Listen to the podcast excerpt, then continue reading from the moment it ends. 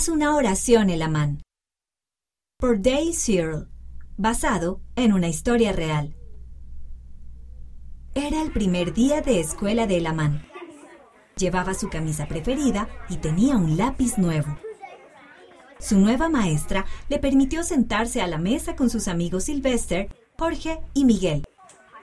Era un buen día. Guarden sus cosas. Dijo la señora Martínez. Es hora de almorzar. La familia de Lamán siempre oraba junta antes de las comidas. Él levantó la mano y dijo, Señora Martínez, ¿vamos a orar antes de comer?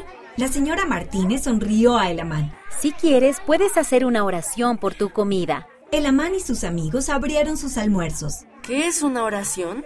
Preguntó Sylvester. Es hablar con el Padre Celestial, dijo Elamán. Así le agradecemos nuestra comida. ¿Puedes hacer una oración por todos nosotros? Preguntó Miguel. Elamán cruzó los brazos. Sus tres amigos también cruzaron los brazos. Elamán cerró los ojos e inclinó la cabeza, y sus amigos hicieron lo mismo. Luego Elamán hizo una oración, tal como lo hacía su familia. Dio las gracias al Padre Celestial por el buen día que estaban teniendo y por sus almuerzos. Pidió una bendición para los alimentos. Terminó en el nombre de Jesucristo y dijo amén. Sylvester, Jorge y Miguel miraron hacia arriba. Ustedes también pueden decir amén, dijo el amán. Sus amigos sonrieron y dijeron amén. Al día siguiente, a la hora del almuerzo, Sylvester dijo, Haz una oración, en la mano. Sí, haz una oración, en la mano. Dijo Miguel. Jorge asintió. Así que el amán oró de nuevo. Esta vez dijo que estaba muy agradecido porque su mamá le había preparado un sándwich de jamón y queso, su preferido. Le pidió al Padre Celestial que los ayudara a aprender en clase ese día. Cada día, durante el almuerzo, los amigos le decían, haz una oración, el amán. Y cada día, el amán ofrecía una oración.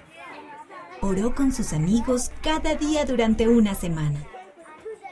El siguiente lunes, a la hora del almuerzo, Miguel dijo, Hoy oraré yo.